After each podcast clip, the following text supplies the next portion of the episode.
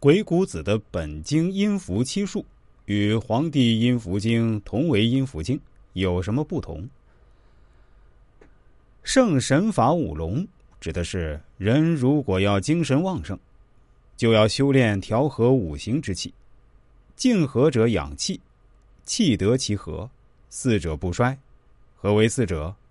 粉笔是智、思、神、德四边威势，无不为存而舍之，是为神话。逝者通达之，神圣乃能养志。养神是指修炼周身之气，五行之气调整好，调整到中和的状态。人的精神饱满，智慧丛生，就会有明确的志向和心智坚定。养志法灵龟，意思是人要有坚定的志向和稳固的心智，必须效仿灵龟，无欲无求，就能修身养性，思维顺畅，意志坚定。养志者，心气之思不达也。有所欲，只存而思之；志者，欲之始也。故心气一，则欲不黄；欲不黄，则志意不衰；志意不衰，则思理达矣。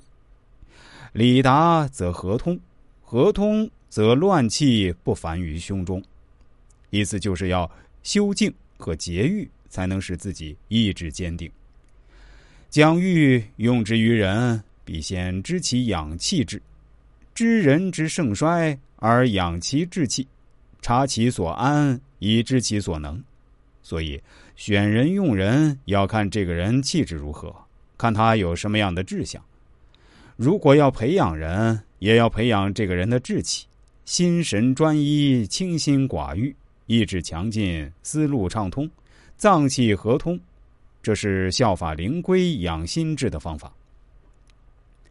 十意法腾蛇，充实意念。要效法无处不在的腾空灵蛇，机敏万变。失意者，气之律也。心欲安静，虑欲深远。心安静则神策生，虑深远则计谋成。神策生则志不可乱，计谋成则功不可兼。意虑定则心遂安，心遂安则所得不错。神自得意，得则宁。